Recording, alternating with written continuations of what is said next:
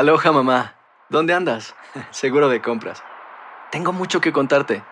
Hawái es increíble. He estado de un lado a otro con mi unidad. Todos son súper talentosos. Ya reparamos otro helicóptero Blackhawk y oficialmente formamos nuestro equipo de fútbol.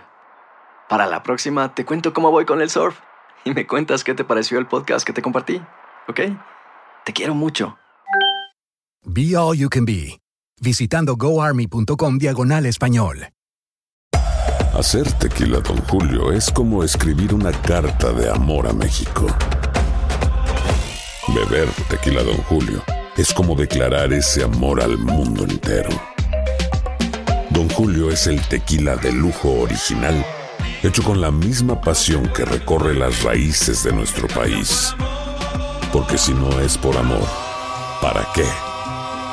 Consume responsablemente. Don Julio Tequila, 40% alcohol por volumen, 2020. Importado por Diageo Americas, New York, New York.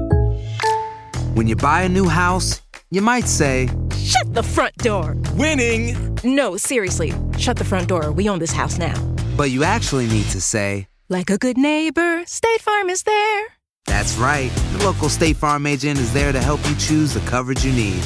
Welcome to my crib. no one says that anymore, but I don't care. So just remember, like a good neighbor, State Farm is there. State Farm, Bloomington, Illinois.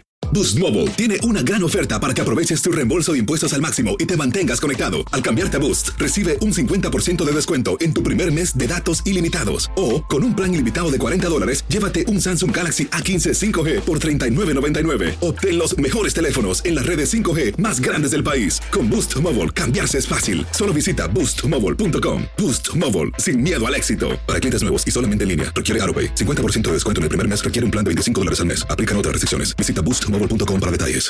Los momentos que jamás van a volver.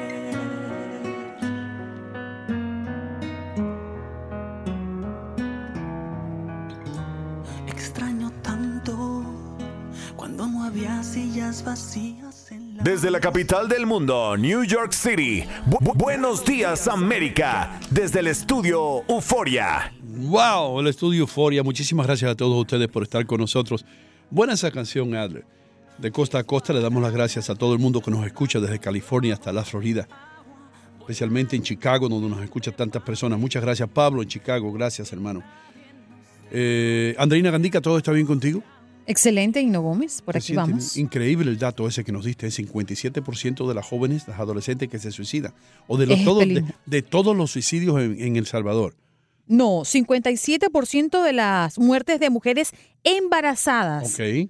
die- de entre 10 y 19 años. Entre 10 y 19, es decir, niñas, por favor. Niñas, sí. Yeah, man. Qué triste. Ah, vamos con nuestro próximo invitado o nuestra próxima invitada. Eh, estamos, vamos a ponernos en comunicación con María Margarita Gamboa. Ella sobrevivió gracias a un trasplante, un trasplante de órgano. La tenemos en la línea porque quiero hablar un poco con ella acerca de esto. Muchos de nosotros creemos que, que donar un órgano es el fin del mundo, que no lo podemos hacer. Es como un tabú para los latinos. ¿Cómo tú estás, María Margarita? Bienvenida. Hola, excelente. Muchísimas gracias y muy contenta de estar esta mañana hoy con ustedes. Bueno, ah, dinos tu historia. ¿Cómo sobreviviste tú? Eh, ¿Qué te ¿Un trasplante de qué? De doble pulmón. Wow. Tuve un trasplante doble pulmonar. Eh, fui diagnosticada en el año 2007 de una enfermedad inmunológica rara, un- incurable, que se llama esclerodermia sistémica, que me produjo fibrosis pulmonar. Eso significa que mis pulmones dejaron de funcionar y me tuvieron que conectar a una máquina eh, de oxígeno para poderme mantener viva. Y la única manera de salvar mi vida era con un trasplante doble de pulmones. Y María Margarita, eso es lo que le llaman la enfermedad de la mujer de piedra, ¿no? Exactamente, esa soy yo. La enfermedad de la mujer de hierro, de la mujer de piedra, porque esa enfermedad uno se reproduce colágeno y ese colágeno va endureciendo de forma progresiva el tejido conectivo, tanto externo, que es la piel, como los órganos. Y en el caso de los órganos, los órganos dejan de funcionar apropiadamente y por eso es que se requirió, en mi caso, el trasplante de pulmones y ahora requiero un trasplante de riñón porque también el riñón ha dejado de alguna manera de funcionar de, de manera apropiada. María Margarita, llegó un momento en tu vida do- donde tú te resignaste y tú dijiste, caramba, ya no hay cura para mí, porque no es muy común, ¿no? Y tú siempre escuchas de los trasplantes de riñones, pero no es muy común un trasplante de pulmones. Pues yo puedo confesar que yo no sabía que existían trasplantes de pulmón. Además, en Latinoamérica, nuestra cultura no es común escuchar de esto, no estamos educados en el tema pues de los trasplantes. Y cuando a mí me dijeron que necesitaba un trasplante de pulmón, yo ni siquiera sabía que esto existía. Me parecía algo muy complejo, además inalcanzable, que no además no estaba disponible en mi país, en Venezuela, porque no existen centros de trasplantes cardiovasculares. Son muy limitados los centros de trasplantes en el mundo donde lo hacen. Y además, por el tipo de enfermedad que yo tengo, no trasplantan a personas con esclerodermia, básicamente porque como mi enfermedad sigue activa, ella puede volver a tomar estos pulmones. Entonces, los protocolos médicos no trasplantan a personas con mi condición. De hecho, yo fui trasplantada, eh, rechazada en cinco países y en los Estados Unidos fui rechazada de ocho centros, de los mejores centros del país, hasta que finalmente Cleveland Clinic, de alguna manera experimental, hizo una evaluación conmigo de un año evaluándome y después de estar cuatro años conectada a una máquina de oxígeno de manera permanente, con una máscara, sin poder caminar, sin poder ir al baño, en silla de ruedas, sin poder bañarme sol y sin poder hacer absolutamente nada por mis propios medios, pues me aceptaron para la lista de espera de trasplante a nivel nacional y a los pocos meses pues recibí el mejor regalo de mi vida que fue este doble trasplante que me permite hoy respirar, hablar, vivir, bañarme sola, ir al baño y hacer las cosas más sencillas de la vida que, que pues que no valoramos. María Margarita, eh, tu historia me toca muy de cerca porque yo perdí a una tía, la hermana de, menor de mi mamá, eh, porque nunca llegó ese trasplante de hígado que necesitaba. Esto fue en Venezuela. Y cuando justamente, mírate qué paradójica no es la vida, el día exacto que iba a salir un programa de televisión para ella solicitar ayuda y concientizar a las personas que fueran donantes, falleció. Yo llamé en ese momento a la productora y le dije, eh, Jessica, lamentablemente mi tía acaba de fallecer. Ese programa que va a salir esta noche mm, ya no va a tener sentido, por, al menos para ella, ¿no? Y me dice, bueno, Andreina, tú conoces de televisión, esto tiene que salir. Ha sido un gran trabajo que hemos hecho eh, y tu tía es un ejemplo. Va a salir. Y al final del programa dijo, en este momento debemos mencionar, o sea, a, a través de una gráfica. Ahora, eh, escucho tu relato y lo primero que me viene a la cabeza es la conciencia. ¿Qué debemos hacer nosotros? Porque tú eres ahora una activista a favor de la donación de órganos, sobre todo entre los hispanos. Dice que tiene los números más altos de pacientes que esperan por un trasplante, pero paradójicamente no nos registramos como donantes. ¿Cuál es ese mensaje? ¿Cuál es ese trabajo que tú hoy estás haciendo? Bueno, efectivamente he dedicado mi vida como embajadora y promotora de la donación de órganos en la comunidad hispana de los Estados Unidos, porque creo que tenemos mucho que decir, que educar y que concientizar a las personas. Hay una gran necesidad en el país, en el mundo entero. Actualmente aproximadamente 119 mil personas, hombres, mujeres y niños, esperan trasplante de órganos para poder salvar su vida. 80% de esas personas aproximadamente esperan por un riñón. Para que tengan idea, eh, en un estadio de fútbol americano más grande eh, de los Estados Unidos no cabría la cantidad de pacientes que están en la, en la lista de espera de un trasplante. Imagínense, es para que lo puedan de alguna manera visualizar. Y desafortunadamente, aproximadamente unas 8 mil personas mueren cada año debido a que los órganos que necesitan no son donados a tiempo. Eh, es un problema, de, yo pienso, de educación, tenemos que educar, hablar de esto con claridad. Hay una, hay la, el, el gobierno eh, tiene agencias en cada uno de los estados, ¿verdad? Designada de manera federal. Aquí en el sur de la Florida, por ejemplo, es Life Alliance Organ Recovery Agency, de la cual yo soy, pues, la embajadora. Y nos dedicamos a educar a las comunidades, tanto en español, en inglés, en criol, en todos los idiomas, eh, sobre esto, sobre los mitos, los aspectos religiosos que existen también, porque también hay muchos tabú con respecto a esto. Hay un tema muy importante que es el tema de eh, de la persona que me va a donar y hay que entender que la persona tiene que tener muerte cerebral y muerte cerebral significa que la persona ya murió y que no es una decisión nuestra, es una decisión divina. Eso sucede de otra, por otra razón, no es nuestra. Entonces, creo que es un trabajo de educación básicamente que tenemos que hacer, de aprender a hablar de esto con claridad. Y como digo siempre, cuando nosotros trabajamos por la donación de órganos, cuando nos registramos como donantes, cuando nos dedicamos a esto, estamos trabajando por el mundo, porque no sabemos a quién le va a pasar esto, si mañana es a ti, a un familiar tuyo, no sabemos, esto le puede pasar a cualquiera, entonces creo que es educarnos. María, Ma- Educarnos. María Margarita, no, no, perdona que te interrumpa, pero no quiero eh, que se acabe el tiempo sin hacerte esta pregunta. Yo sé que tú eres una persona agradecida. Tú mencionaste cuatro años que estuviste en una silla de rueda. La pregunta es esta que yo sé que se la están haciendo muchas personas allá afuera en nuestra audiencia. Eh, ¿Alguna vez supiste de quién eran los pulmones que tú llevas hoy y tuviste la oportunidad de dar las gracias a la familia? ¿Cómo fue eso? Sí, tuve contacto, ahí existe todo un procedimiento legal en los Estados Unidos para tú comunicarte en una primera etapa de manera anónima con la familia de tu donante a través de estas organizaciones que existen. La yo le escribí la carta, yo siempre digo que es la carta de amor más bonita que he escrito en mi vida. Esa familia inmediatamente, ya conocí a sus padres, tengo una relación muy bonita con sus padres, me siguen en las redes sociales, están muy pendientes de mí. Hace aproximadamente un mes conocí a mis hermanos donantes, a mis cuñadas, a su sobrino.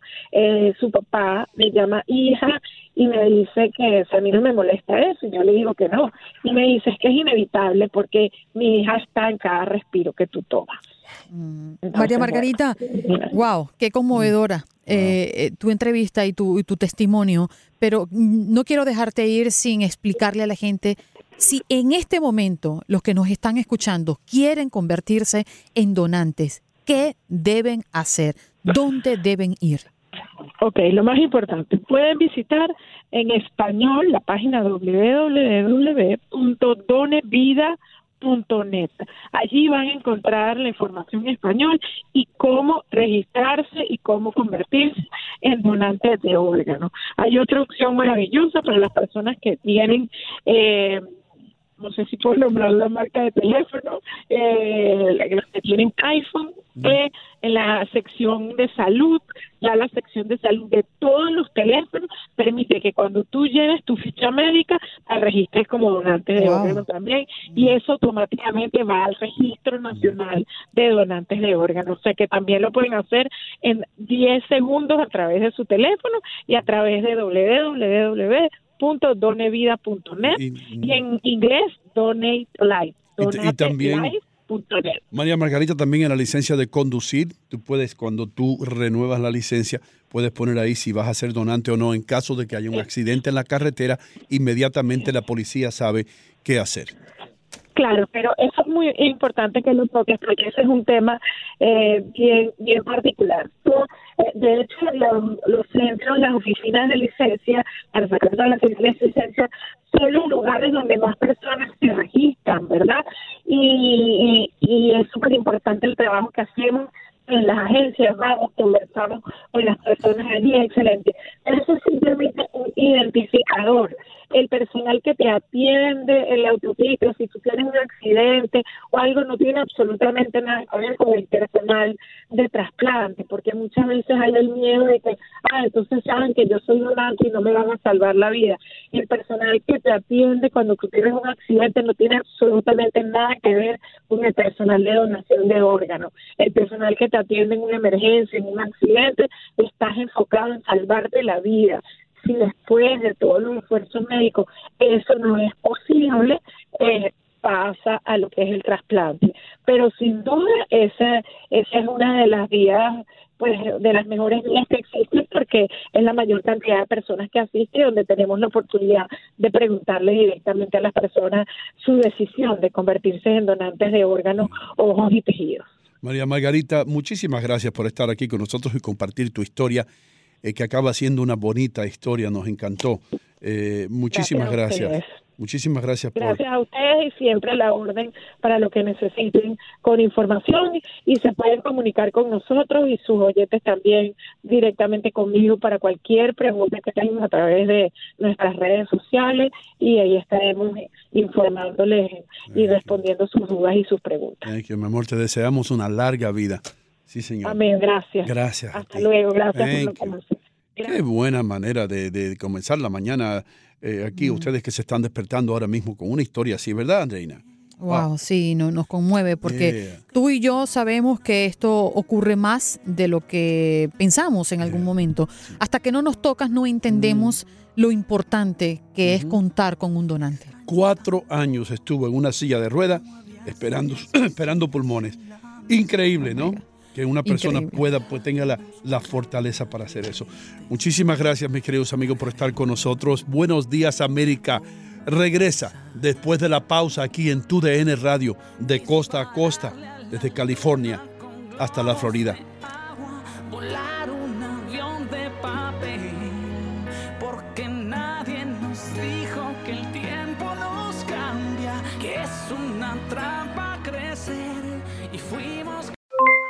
Aloha mamá, ¿dónde andas? Seguro de compras. Tengo mucho que contarte. Hawái es increíble. He estado de un lado a otro con mi unidad. Todos son súper talentosos. Ya reparamos otro helicóptero Blackhawk y oficialmente formamos nuestro equipo de fútbol. Para la próxima te cuento cómo voy con el surf y me cuentas qué te pareció el podcast que te compartí, ¿ok? Te quiero mucho. Be All You Can Be, visitando goarmy.com diagonal español. Boost Mobile tiene una gran oferta para que aproveches tu reembolso de impuestos al máximo y te mantengas conectado. Al cambiarte a Boost, recibe un 50% de descuento en tu primer mes de datos ilimitados. O, con un plan ilimitado de 40 dólares, llévate un Samsung Galaxy A15 5G por $39.99. Obtén los mejores teléfonos en las redes 5G más grandes del país. Con Boost Mobile, cambiarse es fácil. Solo visita boostmobile.com. Boost Mobile, sin miedo al éxito. Para clientes nuevos y solamente en línea, requiere AroPay. 50% de descuento en el primer mes requiere un plan de 25 dólares al mes. Aplican otras restricciones. Visita boostmobile.com para detalles. Si no sabes que el Spicy McCrispy tiene Spicy Pepper Sauce en el pan de arriba y en el pan de abajo, ¿qué sabes tú de la vida? Para, pa, pa, pa. Cassandra Sánchez Navarro junto a Catherine Siachoque y Verónica Bravo en la nueva serie de comedia original de VIX, Consuelo, disponible en la app de VIX ya.